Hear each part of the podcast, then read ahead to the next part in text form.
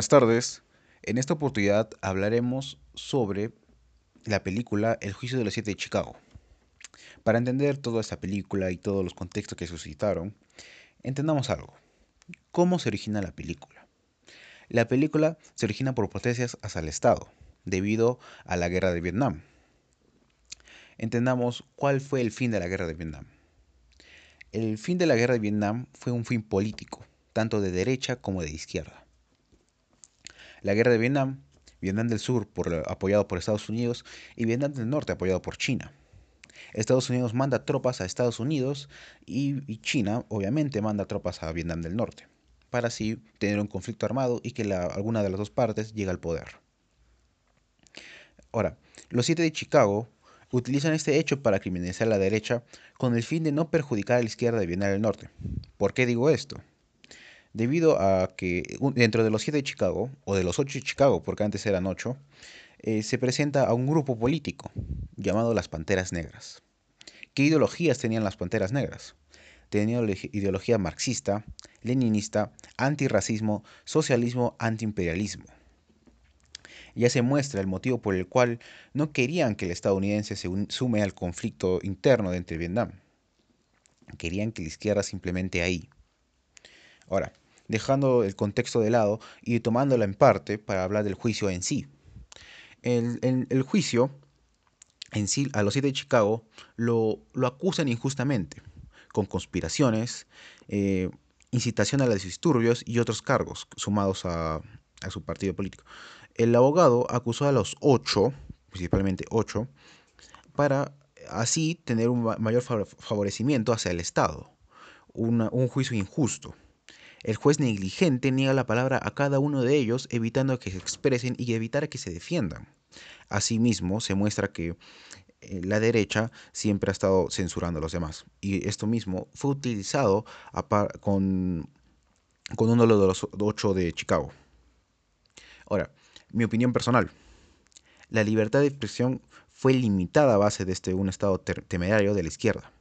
Un, un Estado que tenía miedo de la izquierda querían censurar a cada una de las personas que eran participantes de la izquierda. Dentro de estos, las Panteras Negras.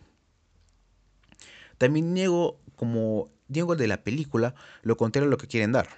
Quieren dar que muestra a los siete u ocho de, de Chicago como héroes. Ya que estas organizaciones no son del todo pacíficas. También han tenido sus conflictos internos.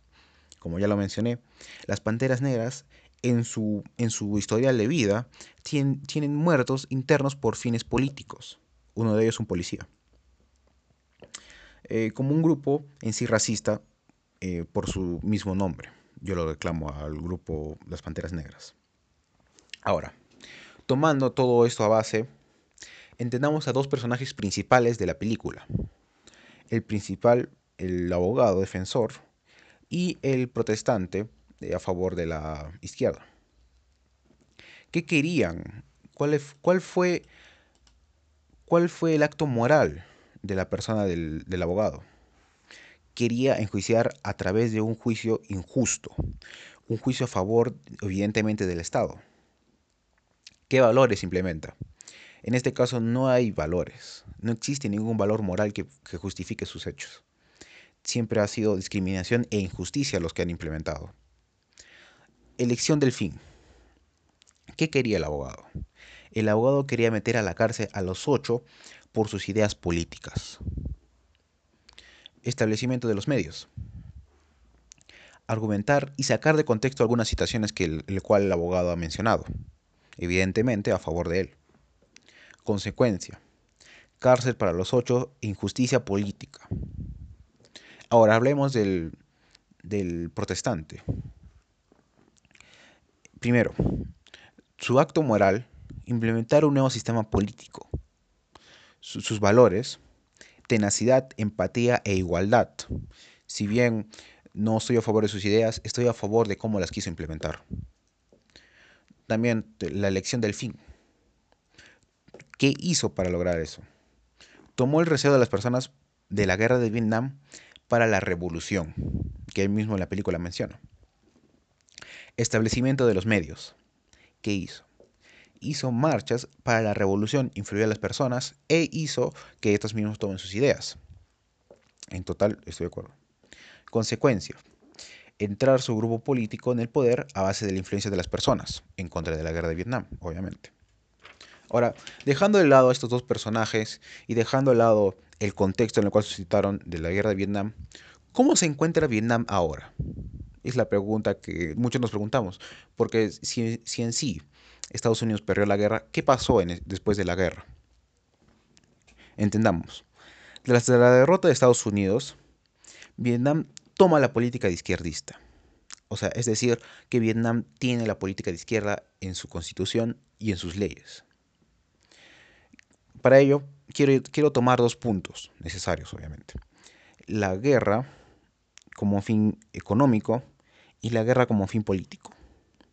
La guerra como fin económico eh, del el Estado vietnamita tiene como sistema económico uno capitalista. ¿Cómo es esto?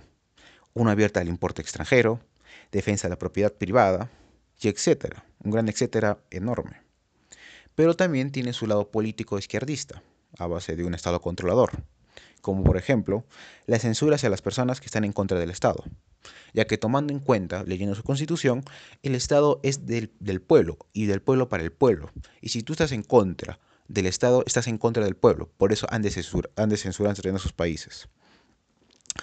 En sí veo no libertades de expresión.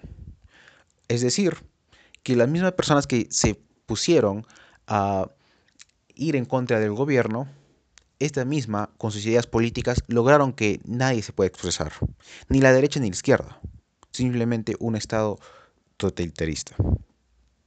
¿De dónde saco todas estas ideas tan radicales que menciono? Del artículo de la Constitución de Vietnam, de los artículos de la Constitución de Vietnam, que son mayoritariamente de izquierda, obviamente. Por ejemplo, cito algunos, el artículo 30, el artículo 32, el artículo 33, artículo 14, artículo 15, artículo 21 y artículo 23, que mencionan brevemente cómo se lleva el sistema económico y tanto el político en Vietnam. Muchas gracias por la atención y espero haberlos ayudado en algún tema.